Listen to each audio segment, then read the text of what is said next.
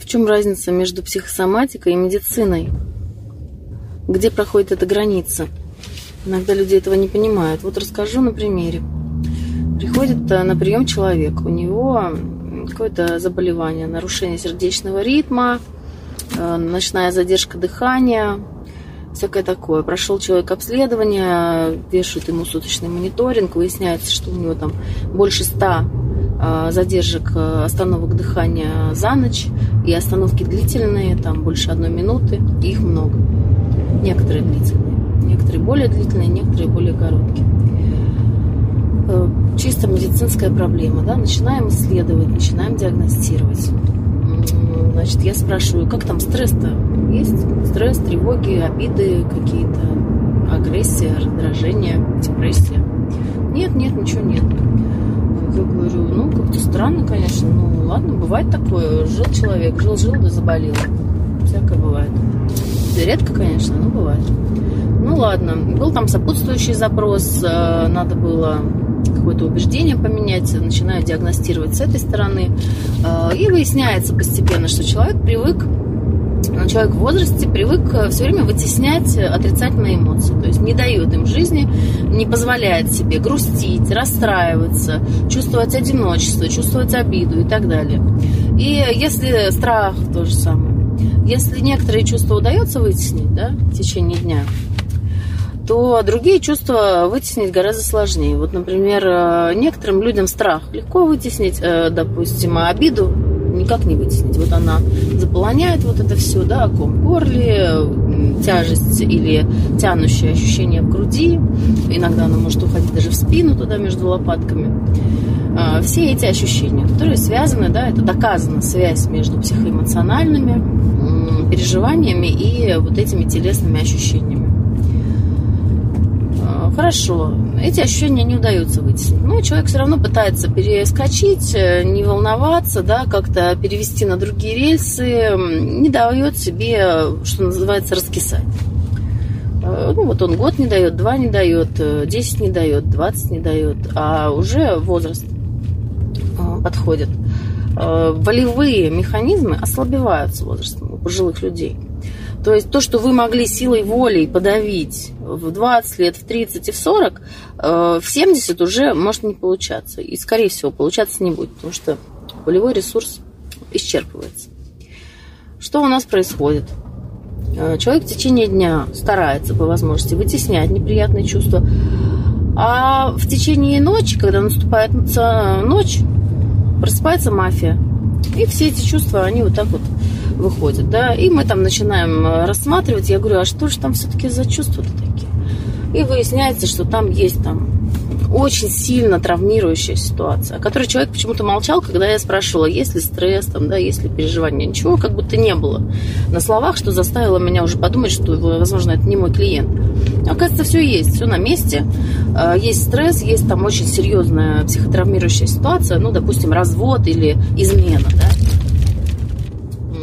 то есть вот что-то такое произошло или продолжает происходить, э, что ну, ни на секунду человека не отпускает. постоянно об этом переживает. И э, вот происходит обострение, происходит заболевание, госпитализация, и врач там в назначении там с вами пишет э, исключить стресс. А как ты исключишь стресс, если все, если измена уже произошла, да, или если она происходит э, вот прямо сейчас, в данный момент?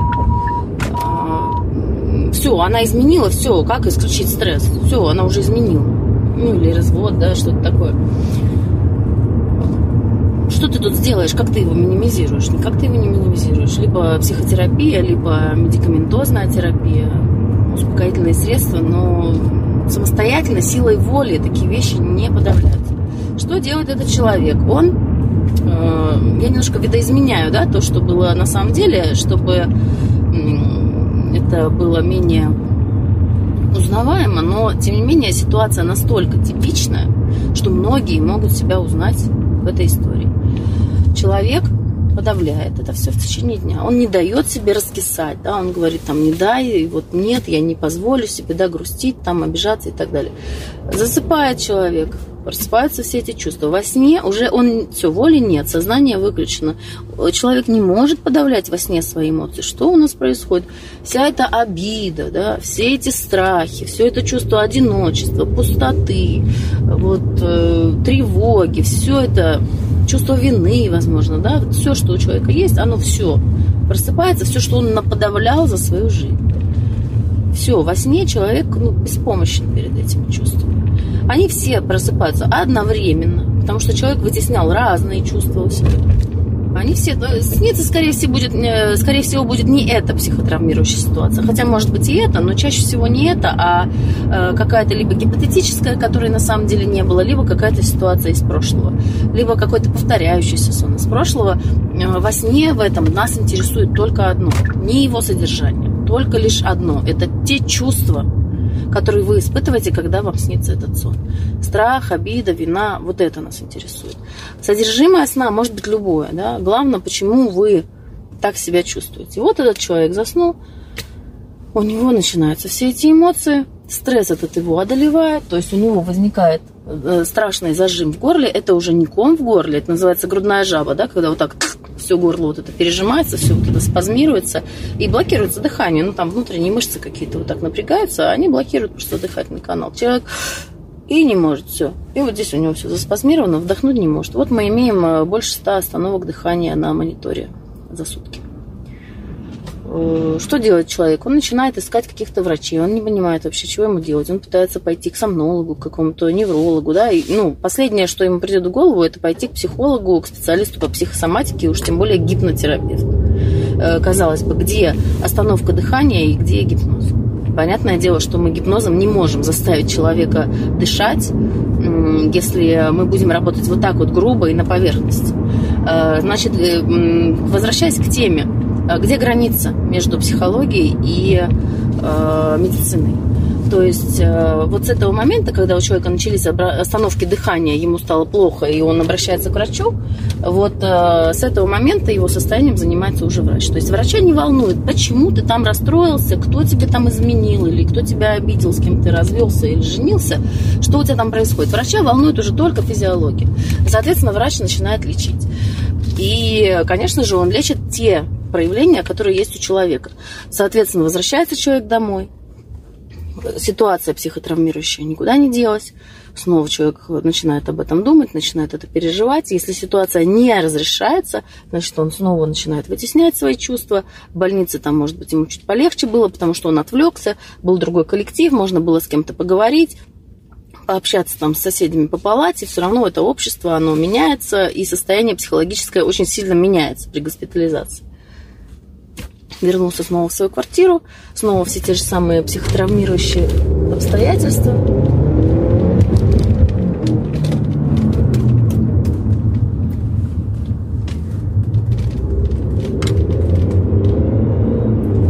И что происходит дальше? дальше возникает снова то же самое рецидив заболевания. Соответственно, врач лечит снова дальше все эти препараты, все это заболевание снова лечится с самого начала. А, где здесь психология, чем может помочь психолог, специалист по психосоматике или гипнотерапевт? В том, что он может помочь разобраться с этой психотравмирующей ситуацией, с этой реакцией на стресс. Да? То есть, если мы возьмем эту обиду, проработаем ее в сеансе, достанем ее, да, вместо того, чтобы подавлять ее все время, каждый день, мы достанем эту обиду. Мы ее проработаем. Мы с ней столкнемся, мы с ней встретимся глаза в глаза. Мы с ней поймем, откуда она, да, она откуда-то появилась, а, откуда-то она пришла из какого-то прошлого. Первый раз человек обиду пережил, скорее всего, в глубоком детстве. А, что дальше у нас произойдет? Мы поменяем реакцию на этот стресс. То есть, э, либо мы ее просто минимизируем, либо мы ее просто изменим. Э, зависит очень от э, ситуации, от э, личной истории этого клиента, от того, что конкретно там можно или нельзя сделать. если человек дошел уже до такой достаточно серьезной медицинской патологии, то, конечно, работа будет более сложная, потому что обычно это означает какую-то такую структуру личности. Очень там личность типа А, да, то, что называется. Это гиперответственность, категоричность, вот это вот настойчивость, да, верность однажды принятым решениям. Конечно, трудно с этим работать, но особенно в возрасте, ну, работать с этим можно. В любом случае, облегчать психологическое состояние можно. Что у нас происходит как результат? Облегчилось психологическое состояние. Ну, вот она изменила, ну, как бы, ну, что делать? Ну, бывает, все изменяют, в конце концов, да. Если мы поменяем на какое-то смирение, принятие ситуации, да, то, что человек нет и все, никак, я не могу это принять, я не могу там э, простить, я не могу к этому хорошо относиться, вот нет и все тогда мы получаем вот этот вот медицинский диагноз.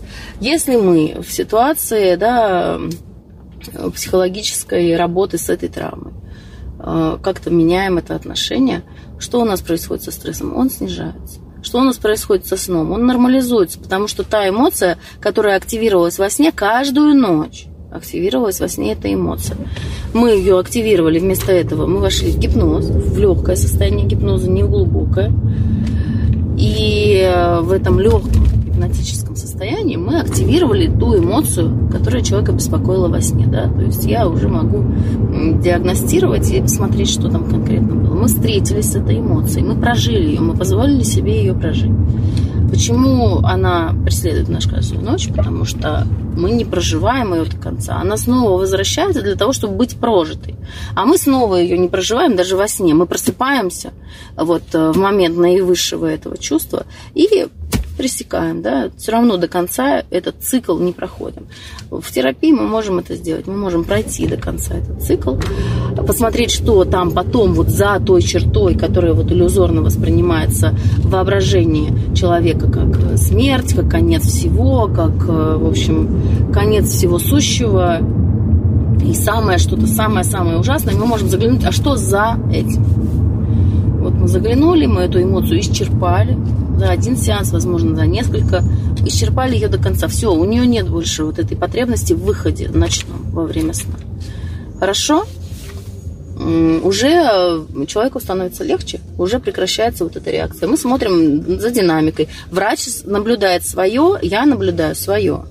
Э, ни в коем случае никак я не отменяю назначение врача, и я даже их не комментирую, потому что я не врач, я про это ничего не знаю.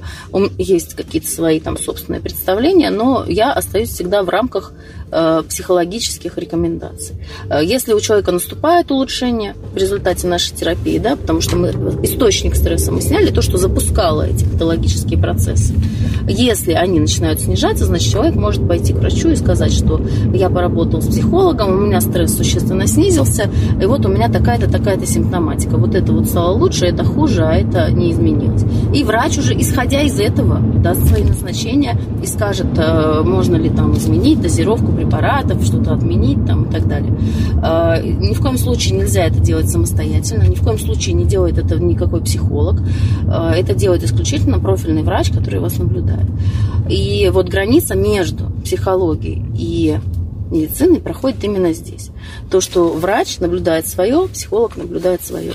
Если удается, часто это удается, если причина действительно была психологическая, причина этих заболеваний, это бывает не всегда, но, честно скажу, я еще пока что не видела таких ситуаций, когда причина была бы не психологической. Наверняка они есть. Я не сталкивалась, потому что ко мне на прием попадают люди, которым кажется, что причина их заболевания психологическая. Могу сказать, что если вам так кажется, значит, скорее всего, так это и есть. В большом количестве случаев можно помочь, если причина психологическая. Вот э, таким образом разделяется психосоматика и медицина.